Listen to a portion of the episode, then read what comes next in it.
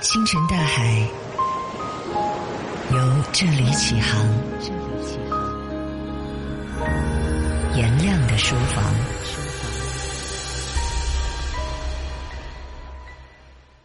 欢迎你回到颜亮的书房，继续来跟你分享的这本是由青少年性健康教育专家胡平老师所写的《善解童真，防范性侵害》。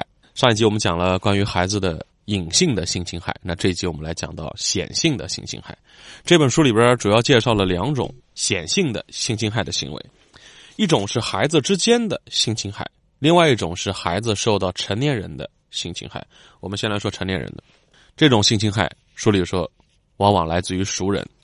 书里边提到了一个数据啊，就是北京市房山检察院几年前对于这个区三年内查办的未成年人的性侵案件做的一个统计，发现这类案件当中百分之九十六以上都是熟人作案，而且从全世界的统计范围来看的话，熟人作案也占到九成左右。越是亲近的人，越要提防。这里边所说的熟人，很可能就是我们的朋友、邻居、亲戚。或者孩子的老师、同学，这里边又分两块一个是在家庭当中受到的，还有一个是在学校当中受到的。我们先来说一说家庭当中的。书里讲到第一条，家长应该在孩子六岁之前帮助孩子构建身体的界限感，让孩子懂得不可以在他人面前随意的暴露自己的身体隐私。这个他人包括自己的父母、兄弟姐妹。第二个就是家长要告诉孩子。在生活当中要有自我保护的意识，一旦发现家庭当中有亲戚长辈做出了超越你身体界限的事情，要立刻跟爸妈讲。第三个就是，如果孩子讲了，如果孩子发出信号了，那么家长一定要敏感，要重视，因为孩子很可能不会那么完整、准确的描述他受到了怎么样的一些侵害。那孩子如果突然有一些异常的表现，比如说孩子。本来对某个亲戚很亲近的，但最近突然怕他了，或者这孩子本来挺开朗的，突然变得很沉默了，那家长一定要引起重视。好，这是在家庭当中的，在学校当中，有部韩国电影叫《熔炉》，这个电影是根据真实的事件改编的，讲的是韩国的光州一所聋哑学校的校长和几名。老师从两千年开始对这个学校的残疾人学生实施性暴力，有十几个学生都是受害者。这个事情五年之后，就是零五年才被报道出来，后来被改编成了电影《熔炉》啊，很多人就留下了心理阴影，对那个趴在厕所上偷看的那个校长那张脸，常年的恐惧，有心理阴影了。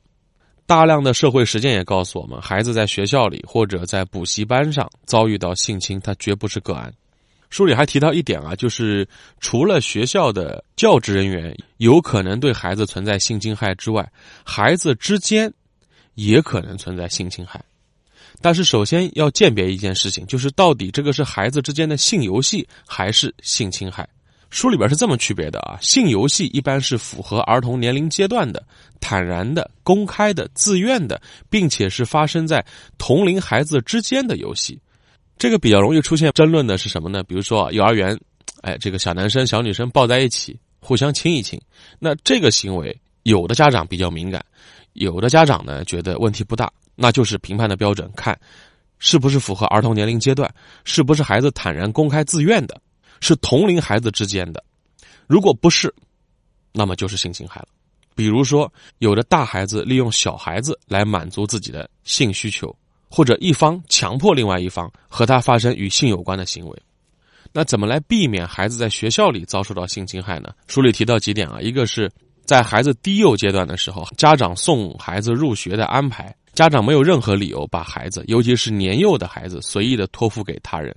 第二个，当孩子进入到青春期以后，家长一定要有意识的去帮孩子购买相关的一些书籍或者一些音视频的课程。让孩子符合他这个年龄阶段的去了解自己身体的变化。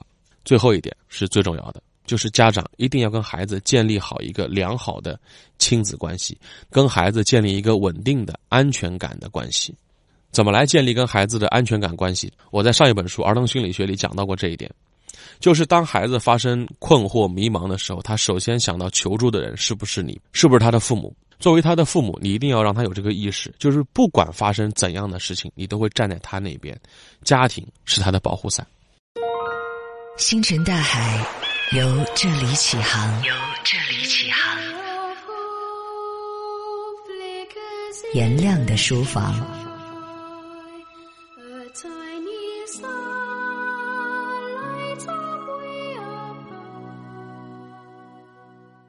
接下来我们就要说一说，如果这个孩子已经遭遇了性侵害，家长该怎么办？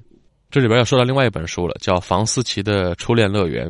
这本书的作者呢，原型这个女孩就是遭遇过性侵害的。然后她在书里就描述了自己的这段经历。她有一段对这个侵害她的老师的描述，说这个老师啊，他发现社会对性的禁忌感太方便了，强暴一个女生，全世界都会觉得是这个女生的错，连这个女生自己也会觉得是自己的错。然后罪恶感又会把他赶回到这个老师身边，而更可悲的是呢，这个房思琪就是书里的这个女孩，假装若无其事的对她妈妈说：“我们家教好像什么都有，就是没有性教育。”妈妈回答说：“什么性教育？性教育是给那些需要性的人的。”原作者后来是经过多年的抑郁症之后，选择了结束自己的生命。那么问题还是来了，受害者有错吗？传统的观念会认为，女孩被性侵之后就失去贞操了，成为了坏女孩，没有了尊严。而这种观念直到今天还在影响一部分人。有的女孩在遭遇性侵害的时候，会不顾一切的，甚至不惜拼了命的去反抗。一些家长在孩子遭遇到性侵害之后，为了不让孩子受辱，也会选择不报案，让侵害者逍遥法外。于是，像房思琪这样的悲剧可能还在上演着。但是很多家长他又欠缺防范的知识，也缺少观念上的重视。他觉得这样的事情都是别人家的故事。那如果不幸不幸自家的孩子遭遇了，这个时候家庭很有可能会对这个孩子造成二次伤害。本书当中呢给了七点建议啊，我们来听听看。就如果孩子已经遭遇到了性侵害了，我们到底该做点什么？首先，第一时间带孩子到医院进行医疗评估和创伤处理。医疗评估可以作为后期控告罪犯的证据之一，有利于受害家庭的维权。第二个，消除孩子的恐惧心理，你的态度要尽量的保持平稳，鼓励孩子说出一些细节，这些当事人描述的细节会有助于警方更好的处理这个事情。第三，让孩子远离侵害者，如果这个侵害者是家里边的亲戚。父母可以保护好自己的孩子，警告这个人从此以后再也不要出现。如果是孩子的老师，父母要和学校协商，至少让孩子离开这个班。当然，离开这个学校是更好了。总之呢，远离这个性侵害者，才能保护好孩子。第四个，不要再反复让孩子讲述侵害的过程了，再多讲一次，会再带孩子回到创伤的情境。第五，做好心理疗愈工作，让孩子要知道，不管发生什么。爸爸妈妈永远爱你，这份爱不会有一丝一毫的改变。不要觉得这个事情是你做错了，父母就不开心了，不存在。第六，不要去责怪孩子没有保护好自己，不要让孩子觉得哎呀，这是我自己的错。在被性侵以后呢，几乎所有的孩子都会责怪自己。如果这个时候父母再不去帮孩子减压的话，就会把孩子推向深渊。父母一定要去缓解并且消除孩子这样的情绪，告诉他你没有做错任何事情，错的是那个侵害者。第七个，在生活和学习上要更加的关心孩子。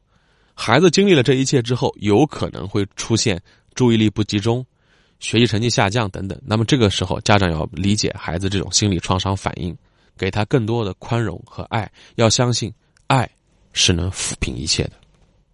好了，通过我们两集的讲述，相信你对于儿童性教育，包括怎么来防范性侵害，会有初步的了解。我们也希望这本书吧，为起点，然后让更多的家长能够去了解如何跟孩子进行有效的性教育以及相关的沟通。希望每个孩子都能够健康快乐的成长。